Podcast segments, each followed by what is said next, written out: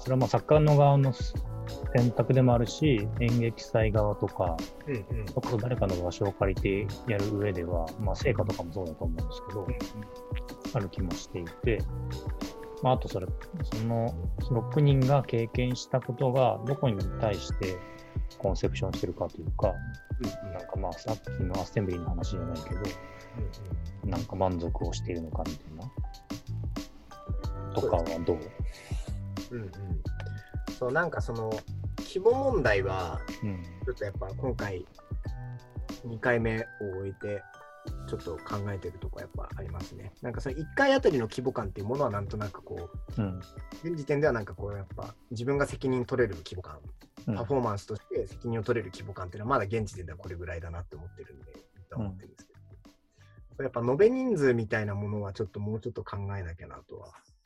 思うんですよね。でもなんかそれにはなんかこの車両1台が、車両1台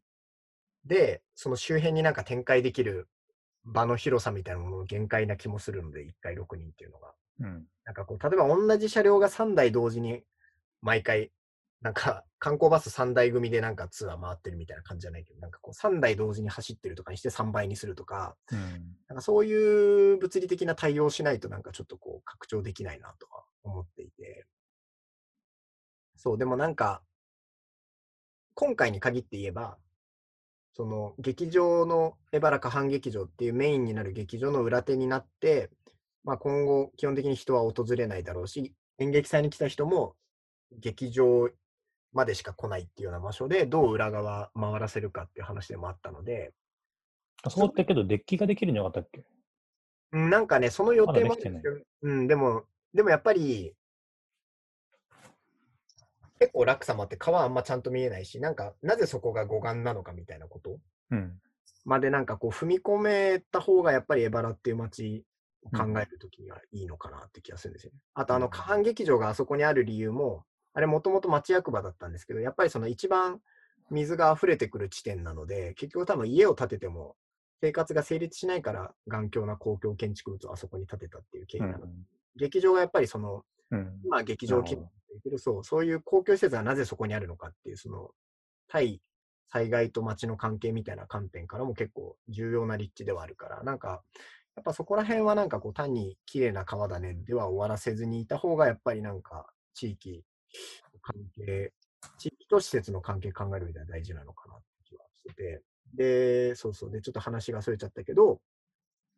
そうだから、今回で言えば理想を多分本当は言えば、あの、下半劇場を訪れ、下半劇場のプログラムを見たお客さんが全員経験するフィールドワークぐらいまで行けば、うん。は最高だなって気がしますね。うん。うん。劇場の表側から入場して表側に退出するっていううん。ことしかしなかった人たちが、まあその裏側も把握するっていうのは結構意味があるかなって気がしてて。うん。だからそういう意味では、あの、もう今流れで話してるんで、こう、適当を言ってるかもしれないですけど、劇場一つにつきそういうフィールドワーク的なプログラムが一個、ある種その常設展的なものとして存在してるだけで、うん。結構劇場とそこを訪れる観客とそれに関わる人たちっていうもののなんかこう関係は結構書き換えられそうだなって気はしますね。なんかうん。箱が持ってる常設プログラムみたいな。それこそ、けどなんか、あ、まあ、アーカイブを写真であげますみたいなことをツイッターとかで言ってたけど、まあうん、三ワーク3度はできなくても、うん。まあ、今の話を一回聞けばとか、まあ、ちょっとしたテキストで下半のコンテクストの話とか、まあ、えーっと、んんなんだっけ、小川を越えて向こうが見えるみたいな、いいスポットありますよっていう情報だけでもうん。いいじゃあいいかもしれないよね。うん、あでもなんか今日その演劇と建築っていうタイトルになってうん。なんかこう多少なり人が来てくれていることにも関係があるかわかんないですけどなんか、そう確かにこうその例えばその絵画とか写真を見るみたいにその、うんすごい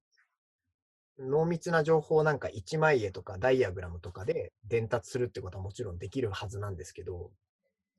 なんかこうでもなんか演なんか最近こうやっぱり演劇とか舞台のいいところはなんかこう1時間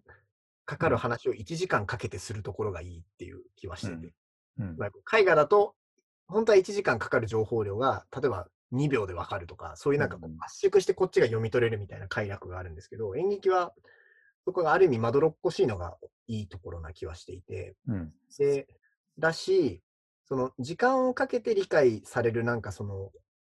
あのダイアグラムとか図式みたいなものもあるんじゃないかなっていうふうには最近思っていて、うん。というかそのダイアグラムとかを理解するのにも、本当は時間がかかるっていう方が自然じゃないかなっていうふうに最近は思う。なので、そのやっぱり、うん、そのフィールドワークも、フィールドワークとして時間がかかるっていうことが結構大事な気はしていて、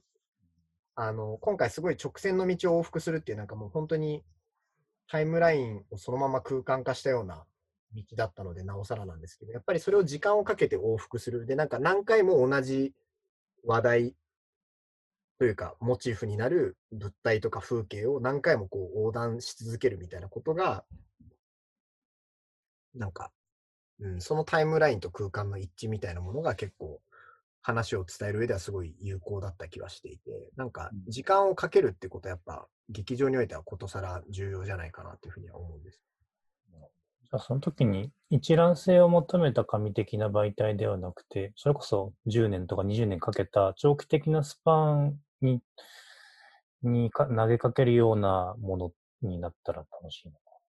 うん、そうですね。そう、なんか一覧、そうね、そう、一覧性、そう、これはなんか、えっと、まあ言ってて自分でもすごい悩んでるところで、うん。なんか時間がかかることは重要と言いつつ、なんかその、例えば、ある程度まで行ったら、なんかこう、一回振り返る、振り返って一覧できるみたいな、まとまりは都度出来上がってる必要はあるかなって、こう、うん。本当に10年後になってようやく一覧性が獲得されるとかだと、やっぱりうん。時間かかりすぎな気はしていて、なんかこう、でも劇場とかやっぱりその何回も訪れる可能性が例えばあるので、演目が変わるとまた行く。みたいになんか、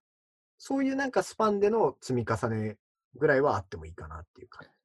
まあ3回か。じゃあ3度だし。まあ、例えばね、そうですね。3回通えばなんかこう、一覧性が獲得されるとかはあるかもしれないけど。ちなみに最初に聞きたかった2問目で、えーっと、池袋の方は哲夫さんとグラフィックを作ってるじゃないですああ、か。はい、はい、はい。そっちの紙的なものというか、うん。演劇本体とは別で、けど結構コンセプチュアルなグラフィック、グラフィックというか、うんうん何かを作ブラッシャー、ブラッシャー作ってるけど、それはどういう意図なんですか？ああ、そうですね。えっとね、さっき画面共有した去年やったフェスティバル東京の今貼ったんですけど、そう、これのページの下の方で、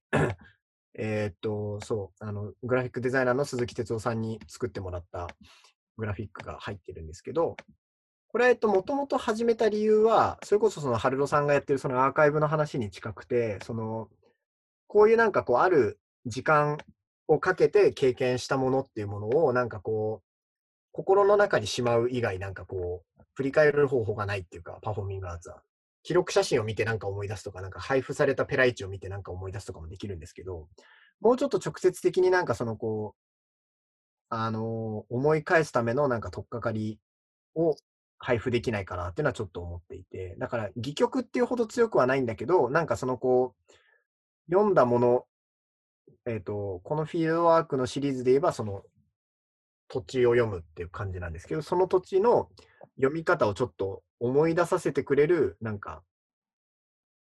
例文みたいなものが集まったものを配布できるといいなって思って、それでマップを去年は配布したんですね。で、このマップは、あの、いくつかその、各ルート上にある、なんかこう、とっかかりのある、あの、オブジェクトとか、その風景の状態とかについて言及しているテキストになっていて、これはその、実際に参加者の人が参加したそのフィールドワークの中で、直接話として上がらなかったものとかもたくさんあるんですけど、これは僕があくまで書いただけなので、実際にこのレクチャーをした上で各ナビゲーターがそのルートごとに何をやるかっていうのは彼らに任されているので、ここに書いてあることが必ずしもその場で話されたことではないんですけど、でも確かにその道を、この話が出てくる道を3周歩いたっていうのは現にあるので、まあなんか、なんか思い出すきっかけにはなるかなと思って。なので一つはそう、パフォーミングアーツをなんかこう、観客が自分の中で再演というか、再演ですね。再演できるようにするための、なんかこう、ものを配布したかったっていうのが一つですね、去年は。うんで、まあ今年やってないのは、あの、今年そういうことをやっていない理由は、あの、去年、去年とは違って、もう、ナビゲーター僕一人で、ルート上でやるワークも一種類で、でかつその、えっ、と、反復運動の前後に、イントロとアウトロみたいな語りも用意して、かなり明確な展開は設けたので、まあこういうふうになんかその、なんかオープンエンドの作品を手渡したっていう感じとはちょっと違うので、今回はこういうものがなくてもある程度大丈夫かなということでやってないっていう感じです。ちなみにその時、リクのプロフェッションはなんて今回は言ってるんですか？えっとね、今回は、あ、でも今回はその、測る、は、測る、一つはその測る、ワークの中の測る部分っていうのを、まあ割とプロフェッションということにして提示してますね。こう要するに野鳥とかを我々が書くようなノリで、ああいう寸法を取ることが大事っていうか、寸法を取ろうとして近くに寄って、あ、これモルタルだなとか、なんでこのプロポーションなのかって考え始めるみたいな、その測るっていう行為を入り口にして、その土地をガンガン読み込んでいくっていうこと、この態度を一応、まあ建築家の職能ということにして、フィールドワークでそういうことをやってますって言って、みんなにも共有したっていう感じです。まあ、あとはその語り自体、その複数のサミダレにあるコンテクストをなんかこう、語りとして並べ直して話すっていうこと自体も一応建築家的なその物言いであるっていうことは、うんはいえ池袋の時は何人か一緒にいて、肩書きはなんだっけ、ドラマトゥルクとかじゃなくて、普通にアーティストとしてリクもいたんだそうですね。立場的にはこう、まあ一応なんか設計ってざっくり言ったんですけど、まあ、ディレなんですかね、ディレクターに近いのかな。まあその、うん、うんあ、でもその、そのナビゲーターたちに、えっと、各ルートのナビゲーションしたのは僕みたいな感じなので、ナビゲーターたちのナビゲーターみたいな感じですかね。こうんあ、質問がそれてっちゃうんですけど、最初の話に戻って、うはい。そのプロセスで、そもそもナビゲーターたちが複数人確か、あれ？一緒の企画だよね、確か。行って、うんうん、で、それらをまとめ、おこっちゃとかまとめていく中で、最後のサンドマイルにな、サンドアイルか、になっていて、なんか現地行ったりとか、リサーチとか、それこそナビゲーターたちにナビゲートするとか、うん複数のプロセスがあったわけですよね。うん、そうですね。リサーチ、そうですね。まず東南アジアの都市リサーチがあって、うん。結構なんか贅沢に言ってたよね。そうですね。あの、それはこう、別？いやいや、一緒です。一緒なんですけど、まあだからこう、成果として作品という形にするにあたって、うん。ものすごく直結させられたかってやると、ちょっとこう、こちらの技量不足でしきれてないっていうのが正直なとこなんですけど、ただまあやっぱり意味はありましたね。こう、その、あの、なんだろう、単純にこう自分、あの、えー、そうか、すいません、そのサンダイルっていうシリーズは、えっと、フェスティバル東京の、えっと、トランスフィールドフロムアジアっていう作品シリーズの一作品として展開したんですけど、それは、えっと、あの、もともとなんか、例えば、今年は中国の作家呼びますとか、今年は韓国の作家呼びますみたいに、こう、国ごとに招聘していたのをやめて、もうちょっとこう、広く国境とかジャンルとかまたいで、複数のところから作家を招聘して、その作家同士がまた議論し合ったりとか、こう、交流するっていうことも込みにしたプログラムがあって、で、その中で、と、去年は、えっと、ラオスとフィリピンと、えーマレーシアから作家がやってきたので、僕の作品っていうのは、一つはその単発での作品としての意味合いもあったんだけど、もう一つはその集まってくる作家たちのなんかこう、出身都市もリサーチするっていうのが、半分仕事みたいなところがあって、それで3つの都市に行ってきたんですね。で、そこで実際にやってたことっていうのは、なんかこう、まあ、かなりさみだれなフィールドワークであったんですけど、結局何に着目してたかっていうと、物とか人がそこにどうあるのか、いるのかっていうことのリサーチで、要するにそのこう、まあ、皆さんが想像するような、いわゆるその東南アジアのストリートみたいななんかこう、カオスな状況みたいなものももちろん観察するし、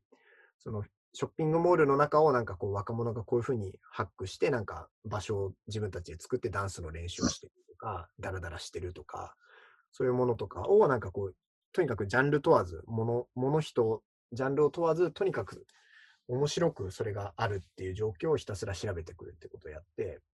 で、その上で、そのフィールドワークの作品を作ったんですけど、まあちょっとここがねじれてるところで、どうあるかとかどういるかっていうこと、で、その演劇とか舞台芸術が根本的に持ってる人が集まるっていうこと自体の練習になるとか、人が集まって何かをすることの練習になるっていう機能を、ある種考えるプログラムにしようと思ったんだけど、その、東京っていうのはその、新宿の西口広場が今西口通路って呼ばれてることにも明らかなように、こう、基本的に人がいるとか、佇むっていうことをすごい許容しない都市構造になっていて、もともと広場文化じゃないっていうのもあるし、広小路的なものも今はこう、かなりなくなってきているので、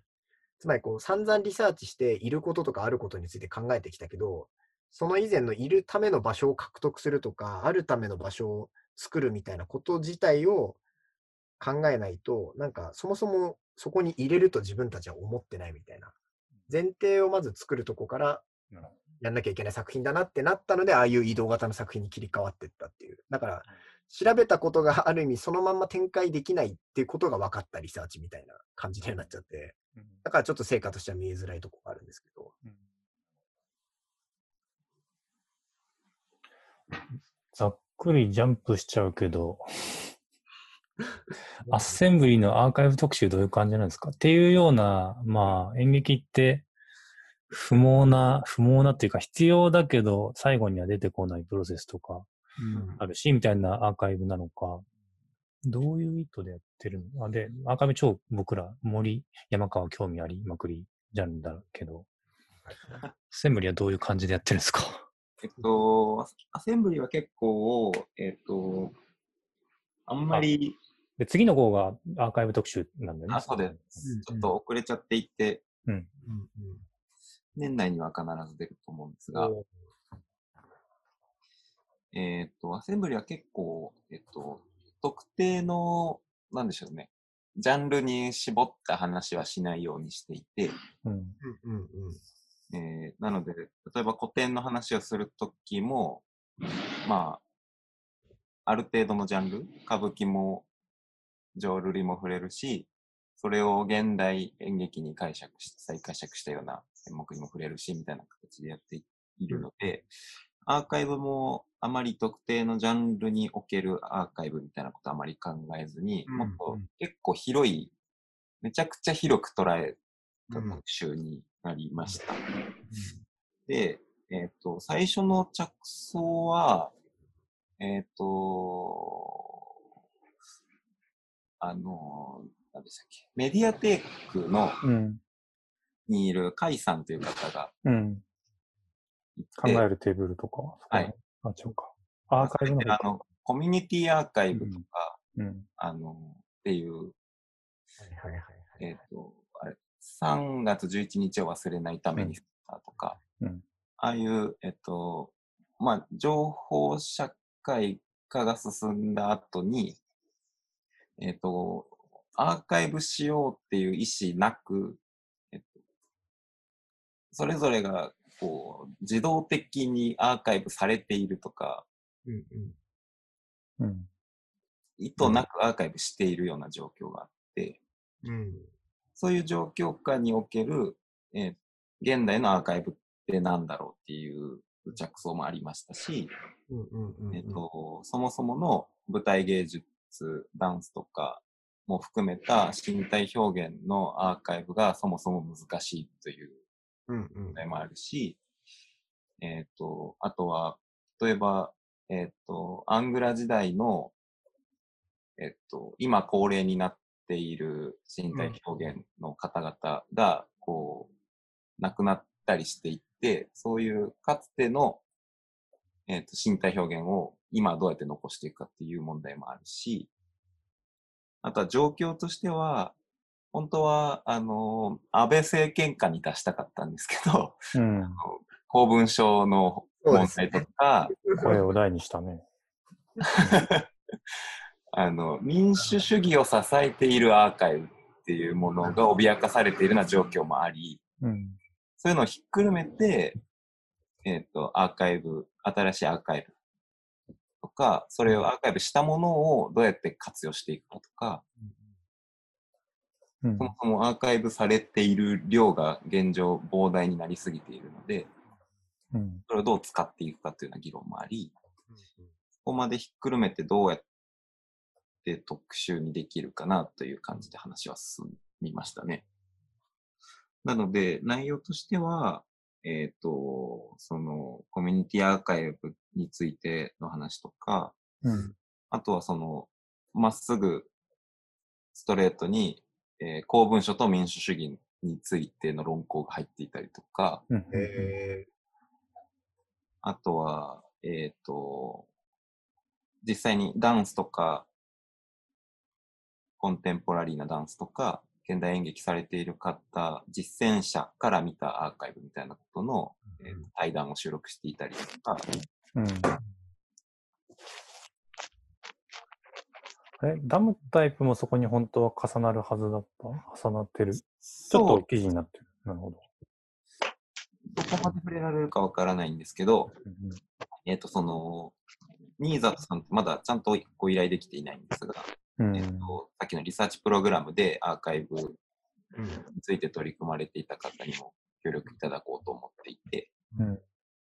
あとは、えっ、と、まあ、ロームシアターは京都にあるので、京都の、京都の演劇文化って、あの、兄弟の演劇サークルとか、うん。あの、造形大とか、そういう大学で学生が盛り上げていたりとか、それを京都芸術センターでしたっけ？とかが、うん。いう場所があったりとか、うん。えっと、いろいろこう、継続的に続いてはいるけれども、それをこう振り返って確認する作業っていうのがすごく難しいような状況があるらしく、うんそういうのもどうやってアーカイブできるんだろうな、みたいな話をしていたり。うんなんかその、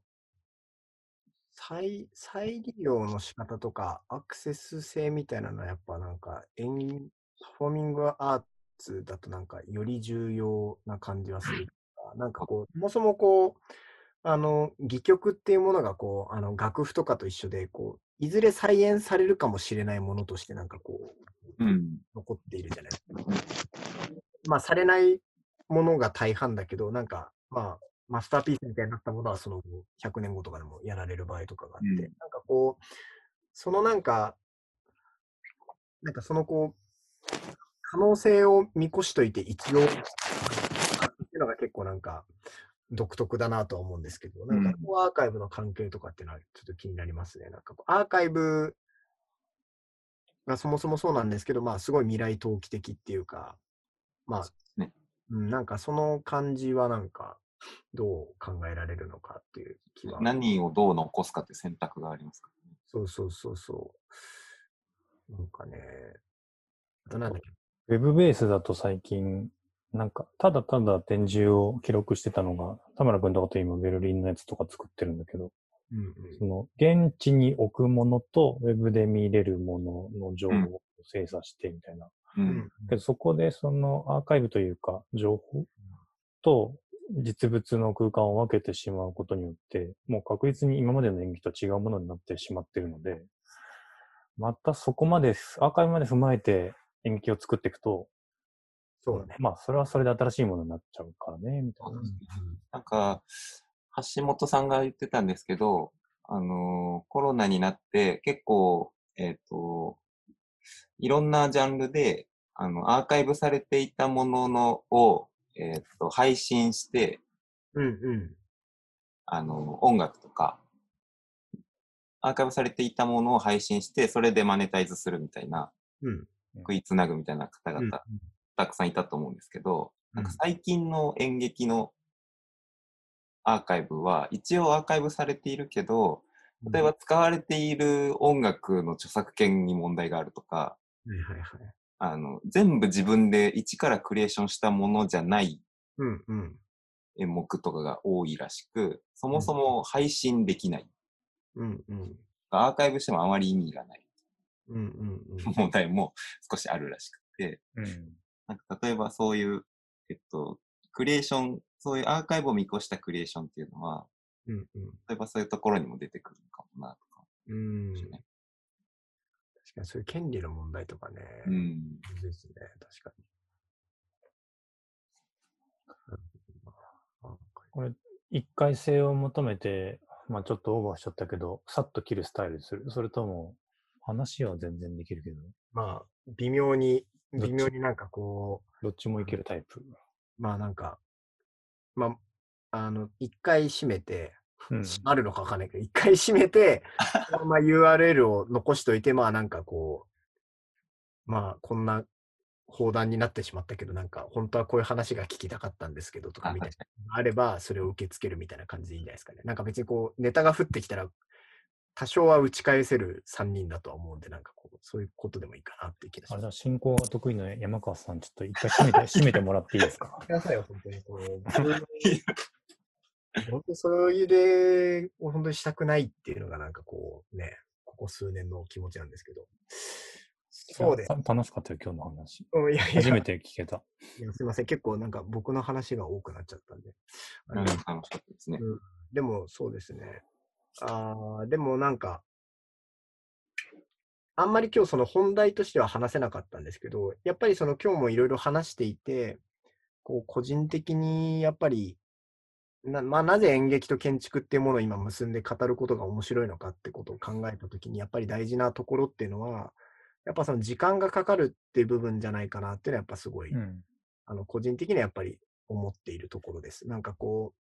まあ、どんなにその瞬間的に理解できるダイアグラムとかで設計がなされたとしても、やっぱりその建物を経験するのには当然時間がかかるわけで、なんかそのこう1時間、あ、1時間はないか、そんなでかい建築じゃないか。まあ、10秒歩くのに時間がかかる廊下っていうのはやっぱりその10秒時間がかかる大きさなわけで、なんかこう、それ、なんかそのか、どうしてもかかってしまう時間みたいなものを、なんかこう、によってビルディングが経験されて、その中でアーキテクチャが再構成されていくっていう、その理解の順序っていうものはやはり現実の認識として絶対にあると思うので、なんかそういうものをこう、あの普通になんだろうな、その論として考えるときにやっぱり演劇含めたその舞台芸術っていうものがこう面白いレファランスになるのはやっぱ間違いないだろうなっていうのはまず一つ思いますね。で、もう一つは、なんか、で、一方でその建築家の職能っていうものがそのこう、いわゆる設計プロセス、かなり拡張された意味での設計プロセス自体も扱うことになってきたときに、なんかこう、でもやっぱり単にオープンに開いてるわけじゃなくて、やっぱり何がしかの演出みたいなものが発生しているわけで、なんかそのこう、複数の人に対してこうどう働きかけるかっていうことも、またやはり演劇っていうものがこう長らく劇場っていうものを介して考えてきたことだと思うので、まあそういうところでやっぱり接触点は多分に今多いし、なんか、そう、うん、なんか面白いところっていうのは思いますね。でなんか個人的にはやっぱりそのロームシアターのさっきのそのリサーチャーを抱えてるっていうこととか、あと森さんが序盤で教えてくれたそのカートとかキラリ不死身みたいな、その、あの、運営体制によってなんかそのこう人の計画を更新していく試みっていうのが結構それなりの規模感の公共の劇場を含めた施設であるっていうのはやっぱり大事なところかなとは思っていて、なんかこう、えーっと、すみません、長くなってきちゃった。ええっと、いいですよ。ごゆっくり。うん。そのカートとか、キラリ不死身とかの話を踏まえてて思うのは、あのすべてがビルディングでは解決できないっていうこともやっぱり同時に引き受けるべきだなっていうことは思いますね。これやっぱりその運営体制でないと解決できないことも当然あるわけで。でも、それとビルディングのあり方っていうものが完全に切り離れてるわけではないっていうのも、まあ、また事実で。まあ、それのなんかいい折り合いを考えましょうねっていうのが結局現代の設計とか企画なんだとは思うんですけれど、でもなんかそのこう、パフォーミングアーツっていうのはこう、例えば役者がすごければ別に舞台美術なくてもいいよねみたいな暴論が言えちゃうようなジャンルであるからこそ、でも物質として空間がどうあるべきかっていうことを考えるのが面白いジャンルではあるので、なんかそのこう、ソフソフトとハードっていう言葉が適切かわかんないけど、そういう切り分けの間でどう折り合いをつけるかっていうことを考えるときに、やはりこのジャンルとかそれにまつわるビルディングタイプから考えるっていうのは結構今やはり重要なんだろうなというふうに思った次第です。で、ロームシアターはその中でもメディアを発行するっていうかなりあそうですね。たそう尖った取り組みをしているあのスペースの一つなので、あのアッセンブリーを見ながら、運営体制やロームシアターそのもの、まあ、前川建築とかにも思いをはい馳せるっていうのがなんかこう、いいんじゃないかなというふうに思いました。まあ、その、なんでしょうね。あのー僕が編集と批評みたいな